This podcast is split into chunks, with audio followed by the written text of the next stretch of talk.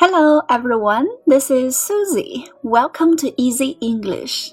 Today we're going to learn a passage called The Way to School. Now let's begin. The Way to School. Timmy lives on a farm in the country.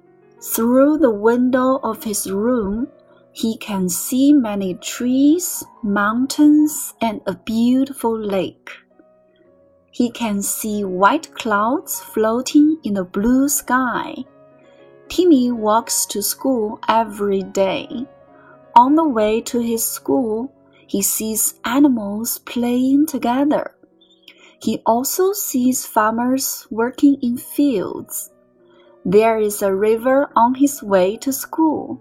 He walks on the bridge and sees fish swimming in the water.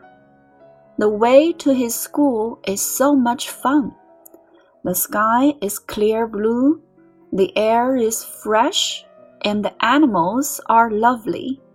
So Timmy is really happy to walk on his way to school. The end. 好啦，小朋友们，下面我们学习词汇和句型。来看第一个词，way，w a y，way，道路。 The way to school，去学校的路。The way to some place，表示去什么地方的路。The way to the library，去图书馆的路。那么回家的路怎么说呢？The way home，注意这里没有 to。The way home 表示回家的路，就像 go to school 和 go home 一样，home 前面没有 to，大家记住。下面看两个词汇：farm，farm，农场；country，郊外、乡下。Timmy lives on a farm in the country. Timmy 住在郊外的农场里。注意这里边的搭配：on a farm。 in the country，在农场用 on on the farm。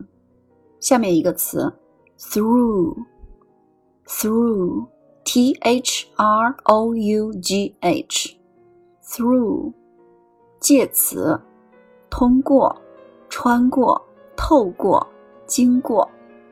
那么 through the window of his room 表示透过 他房间的窗户，He can see many trees, mountains, and a beautiful lake.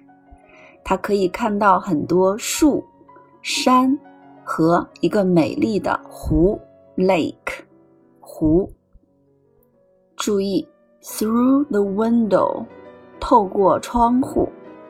下面一个词，cloud。C L O U D cloud 云，float 动词漂浮。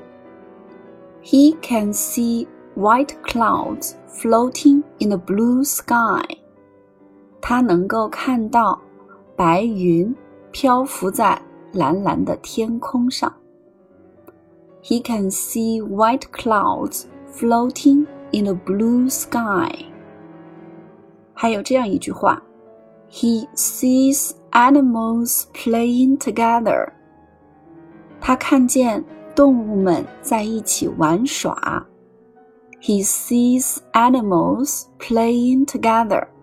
这里边 “playing together” 表示正在一起玩耍，指的是动物们正在一起玩耍。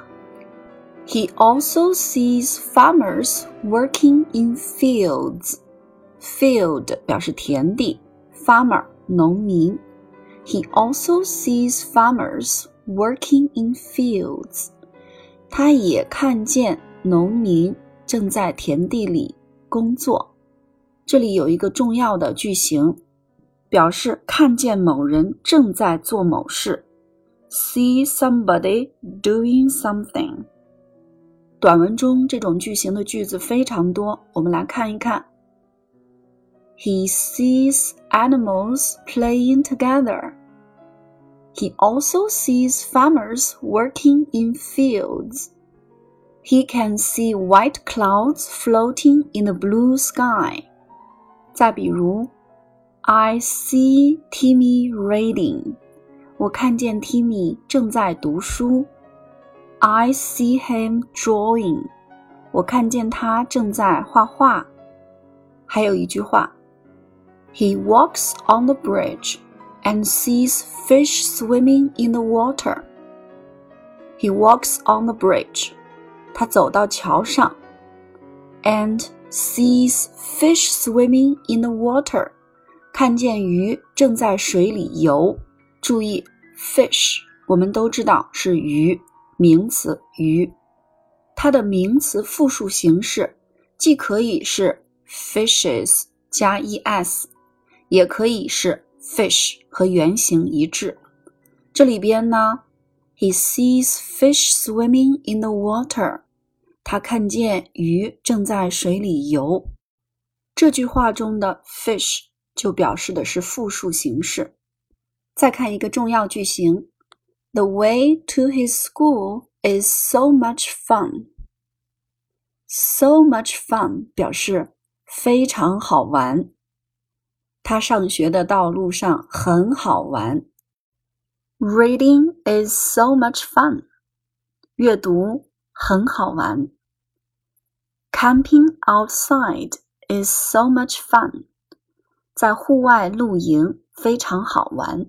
camping 露营。好了，小朋友们，今天的短文就学到这里喽。如果你喜欢的话，请点击关注，或者把它分享给你的小伙伴们，让更多的小朋友们加入到李老师少儿英语课堂来。苏西会在每天下午五点钟准时更新节目，感谢大家的支持。Thank you for listening. I'll be with you tomorrow. Bye bye.